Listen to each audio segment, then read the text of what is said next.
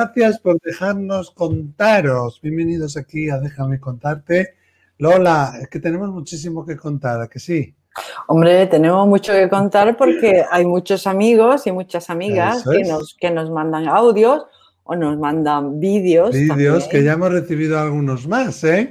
exactamente, ya se están animando a, intervenir aquí. Ya no somos dos pantallitas, ya hay otra persona más en el, en el, escenario, ¿no? Y hablando de pantallitas y de otras personas, recordaros que el 28 de julio a las 8 pm hora peninsular española vamos a tener un directo. ¿eh? Nuestra idea es hacerlo una vez al mes. ¿eh? El último miércoles del mes. Y podréis entrar aquí con un enlace que vamos a compartir con vuestra cara, con todo. Aquí, otra pantallita más. Otra pantallita más, para poder hacer preguntas y contestarlas en directo. ¿Eh? y hacer esa interacción tan, tan dinámica que nos gustó tanto y gustó tanto cuando, la, cuando hicimos, ¿no? Hombre, sigue hablando la gente de ellos. del directo, claro que sí. porque aquí nosotros no somos los protagonistas, los protagonistas somos todos, todos, son protagonistas, el que cuenta mm. el caso y nosotros quedamos, bueno, eh, que depositan la confianza en nosotros y nosotros damos, bueno, pues nuestra opinión y nuestro... Eso nuestro conocimiento. Por los, los comentarios ayudan unos a otros, se dan consejos, se recomiendan libros. Bueno, es fantástico. O sea que si queréis también participar, ser parte de esta pequeña gran familia, podéis pues, eh, mandar un audio o un vídeo, ¿verdad, Lola? Efectivamente, al 688-736631 con el más 34 si llamáis fuera de España. Eso es. Y si queréis también, podéis compartirnos vuestras frases, frases espirituales, frases que os hayan podido ayudar en un momento de crisis y aquí lo compartiremos. Hoy tenemos alguno, ¿verdad, Lola? Sí, hoy eh, tenemos una de, de Víctor Frank, que, que es eh, psiquiatra y neurólogo mm, de origen austriaco, pero que vivió el holocausto en primera ah. persona, judío, eh, y escribió un libro, su libro más famoso es... Ah, Víctor Frank, sí, sí. Víctor Frank, claro, el, el, hombre en busca de destino, pero esta frase es de otro libro suyo que, que, se llama El doctor del alma y dice, la única cosa peor que el sufrimiento es que el propio sufrimiento se vaya sin testigos. Entonces, sí. Claro, qué gran verdad. Eh, con, esa soledad, ¿no? Habla del, sufrimiento que es encontrarse abandonado, solo. Mm. ¿eh? que además nadie se haga eco de tu sufrimiento. Exactamente, no poder compartirlo. Lo mismo que uno comparte mm. las cosas buenas, también comparte las cosas que. y, ahí uno se desahoga, Parece que el dolor es menos, ¿no? El dolor es menos, baja la presión interna que tiene, que tiene uno. Si te ¿eh? escuchan, pues podría llegar ayuda del exterior también, si no, También. Oye, cuando uno verbaliza mm. sus propias eh, inquietudes, también se va dando cuenta de cosas, porque al ponerle palabras a, tu, a tu intelecto, a tu pensamiento, al ponerle palabras, vas colapsando mm. en, ideas y las vas organizando y vas viendo las cosas muy claras. Por eso muchos terapeutas aconsejan escribir porque tus ideas, porque ahí eh, esa nube mental que entra muchas veces en bucle o lo que te está haciendo sufrir, lo colapsas en palabras y las palabras ya es algo concreto, no es algo abstracto, ¿no? Claro. Eh, Eso hago mucho yo, Lola. Cuando tengo una preocupación o un problema o una inquietud, necesito hablarlo mucho con mi familia, con mis amigos. Fíjate que me ha pasado tal, cual, cual. Y no es ni siquiera pidiendo consejos, sino es lo que dices tú, necesidad de verbalizar, porque entonces lo veo. Puedo ver también la, la solución. ¿eh? Sí. Sí, sí. O, alguien te hace una pregunta, ¿no? Y de repente dices, sí, pues no había pensado yo en esto. Oye, pues es verdad, oye. Y, te hace reflexionar. Yo también soy mucho de, compartir las cosas que me mm. suceden, mm, las pequeñas adversidades o disgustos o cosas o, dilemas, ¿no? Algunas veces no son ni siquiera adversidades, pero son dilemas y sí, me gusta mucho. Me gusta mucho pues compartirlas. eso, es muy importante. Saber escuchar al igual que eh, saber hablar, ¿verdad? Bueno, pues una que sabe hablar muy bien además es Carol, que hoy nos habla desde California, me parece. Y vamos a escuchar ahora su, caso. ¿eh? Qué bien que podemos viajar aquí en Déjame contarte sin pagar un céntimo. Hola Mike y Lola. Dice, eh, yo soy eh, Carol em, y te llamo desde Colorado. Y aquí son las 6 con 11 minutos de la tarde y pues ustedes ya son de madrugada. Creo que ya van en el quinto sueño. Eh, bueno, yo le mandé esta mm, pregunta a Lola en su, en su página de YouTube y me pidió que la hiciera por teléfono, por medio del WhatsApp. Y mi pregunta es directa. Ok, em, un ser querido mío partió de muerte súbita y yo no creo que él se haya dado cuenta que iba a morir porque no lo noté yo. Y él cuando murió estuvo solo por muchas horas, muchas horas que estuvo solo. En ese lazo que él tuvo solo, eh, ¿qué pasa con el espíritu? ¿Qué pasa con el alma? Sí, a lo mejor se está mirando, pero él sale a correr a buscar, a correr a buscar ayuda, él sale a correr a buscar a su familia, amistades o algo.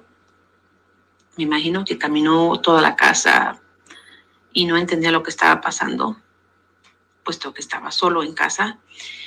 Eh, se quedó dormido y bueno, por suerte sí se logró quemar hasta los cuatro días, que lo que dicen lo ideal son 72 horas, pero logramos ese cometido. Em, se puede decir coincidencialmente.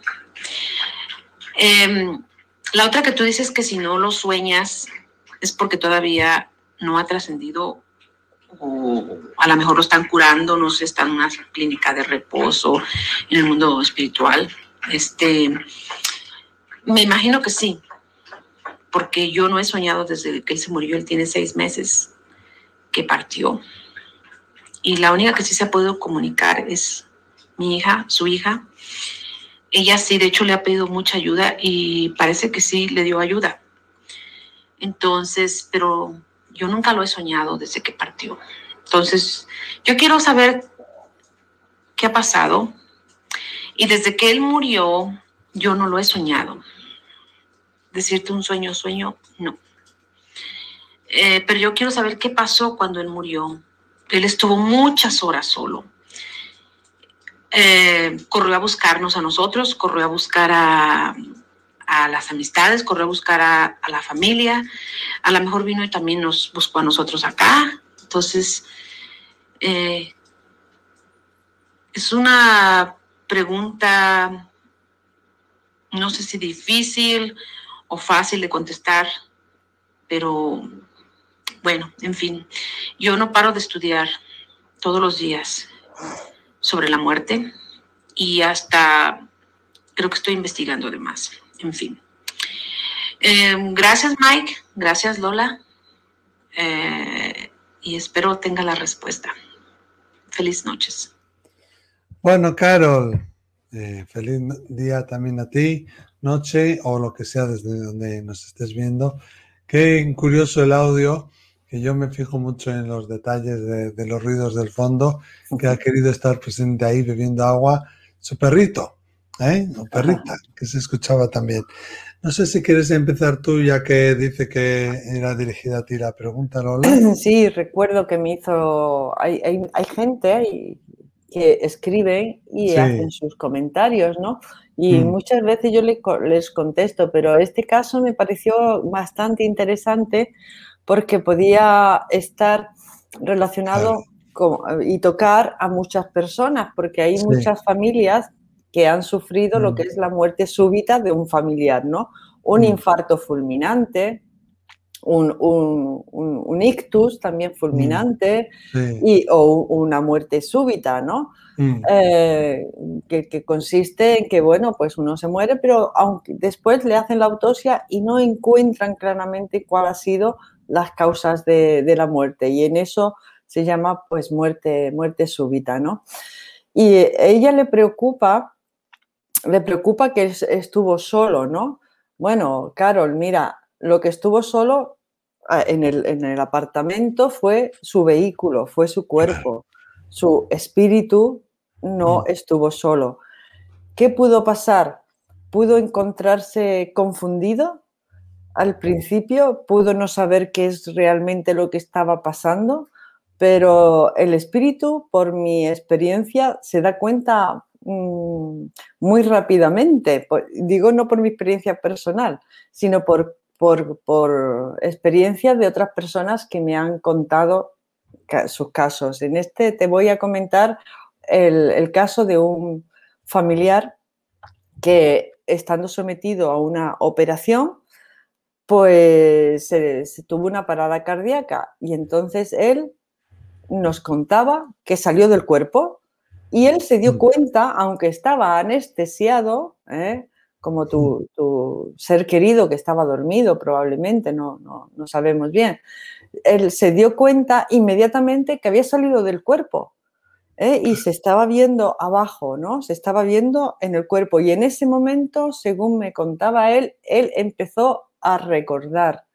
Empezó a recordar que que él tenía habilidades psíquicas y no se acordaba de eso, cuando estaba en el vehículo. Y mm. recordó tres cosas. Primero, que se podía desplazar nada más que compensarlo, porque es un mundo, cuando salimos al mundo del espíritu, es un mundo mental, no estamos en el, en el mundo de la materia, de la densidad. Con solo pensar en un ser querido, ya enseguida se situaba al lado del ser querido. Entonces pensó en su mujer y, fue donde estaba su mujer.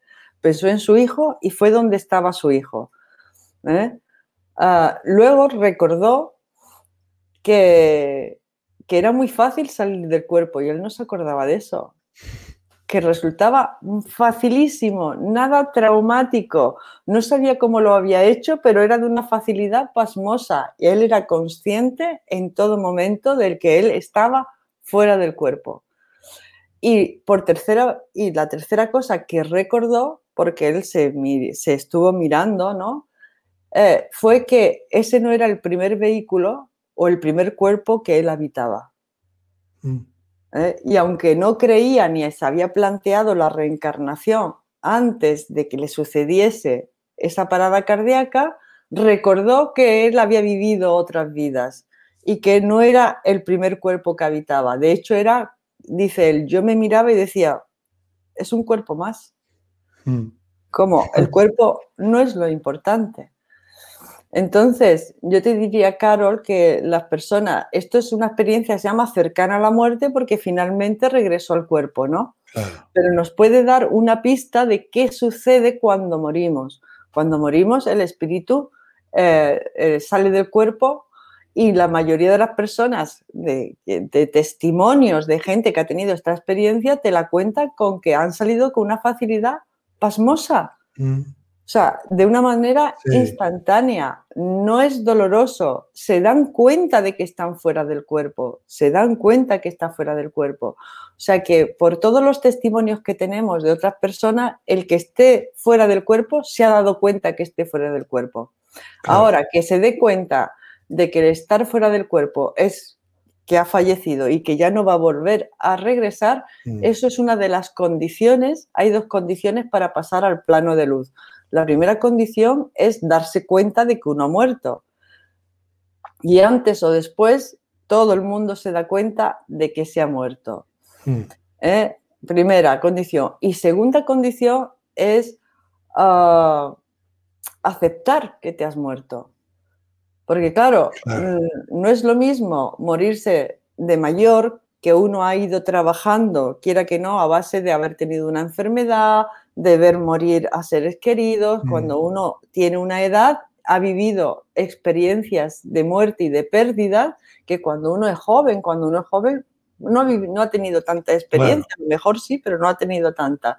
Con lo cual, aceptar de que teniendo 40 años o 30 años o siendo joven, ya te vayas a trascender, hay mm. espíritus que le cuesta trabajo aceptarlo, ¿no? Pero en el momento que lo aceptas, Esas dos condiciones, en el momento que lo aceptas, ya te puedes ir al plano de luz, puedes ver la luz. ¿Te acuerdas, Miquel, esa serie que había entre fantasmas? Ah, sí, claro. Entonces, no, Gordon. Exactamente. Era muy interesante porque en esta serie todos los casos que se presentaban eran personas que sabían que se habían muerto, pero no aceptaban que se habían muerto porque le quedaban asuntos pendientes que resolver. Y ella le ayudaba a resolver esos asuntos y en el momento que el espíritu resolvía el asunto que le había quedado pendiente, enseguida veía la luz y se marchaba. Fíjate que a mí además esa serie me gusta mucho. Hay partes que no, porque hay una parte en la que ella solo ve y solo se comunica con los que aún no están en la luz. Y parece ser que una vez que están en la luz ya no los ve más. Es verdad. Esa parte no es cierta, al menos desde mi experiencia no. Pero cómo se comunican, cómo a veces tienen taras emocionales, cómo a veces no comprenden que han muerto. O sea, la comunicación entre ellos, los traumas o taras que pueden tener relativas a su muerte, cómo ella interactúa y les ayuda, es bastante real. De hecho, uno de, un medio muy famoso que se llama James Van Prague es uno de los eh, productores ejecutivos. O sea que, sí, luego ella, Jennifer Love Hewitt, me parece, esta me encanta. Y a mí también. Y, me gusta, es muy, muy, muy Goshua, ¿no? Como decimos aquí, es muy cariñoso. Oye, y también en esa serie se veía espíritus que otros espíritus cuidaban de ellos, ¿no? o sea, ah, espíritus que no se marchaban porque estaban todavía cuidando de esos espíritus que no se habían dado cuenta que habían muerto o no aceptaban que habían muerto y sin embargo se prestaban a seguir mm. estando con ellos hasta que estuvieran listos para pasar al otro lado. Eso, es así, Miquel? ¿Es así? Es bastante, bastante verídico. Incluso a veces vemos toda una familia entera o un grupo de personas que están esperando para ayudar, ¿no? Para ofrecer esa, esa ayuda. Fíjate, Lola, a mí me gustaría añadir algo a Carol, eh, porque además cuando uno sale del cuerpo y se da cuenta, sí, al principio puede haber aturdimiento, puede haber choque, como dice ella, probablemente él fue a avisaros a vosotras, fue a avisar a alguien, ¿no? En, el libro de Michael Newton eh, siempre sale en vida entre vidas, ¿no? Me parece que es, como el alma, pues se da cuenta, ve su, su propio cuerpo, va a interactuar con la familia, con la gente que está allí en el lugar donde ha ocurrido la muerte, les intenta tocar, les intenta decir, oigan, que yo estoy vivo, oigan, que oh. yo no me he muerto, que yo sigo aquí, ¿no? Y esa es una de las primeras cosas que hacen, pero ya cuando se percatan, bueno, ahí empieza su proceso, pero cuando se percatan sienten un amor inmenso, sienten un amor descomunal, un amor que nosotros no podemos ni siquiera empezar a comprender y por eso hay muchísima muchísima gente que ha tenido experiencias cercanas a la muerte que, no desean volver y que dicen, jo, vine porque sabía que no era mi final, que tenía que continuar con mi misión o porque me dijeron que tenía que volver, pero yo no quería volver, ¿no? Eso lo dicen mucho. Ese, ese amor eh, lo siente. Entonces, estate segura, Carol, que él sintió también ese amor, él intentó interactuar con vosotras, él intentó e interactuar con otras personas o con gente que estuviera en el, lugar o que vinieron después al lugar. Tú dices una cosa, ¿no? Que él murió solo. En realidad, nadie nace solo y nadie muere solo. Todos venimos a este mundo con unos guías, con el séquito, que le llamo yo. No hablo de los familiares, hablo de guías espirituales, conciencias elevadas, que están con nosotros desde que nacemos hasta que morimos incluso desde antes de nacer hasta después de morir. Después hay otros que vienen, pero hay un grupo de entre 5 y 7 que están siempre con nosotros. Entonces tu marido, eh, cuando murió, estaba acompañado. Probablemente hubo familiares que él conocía y que tú puedes conocer o no, que también se presentaron.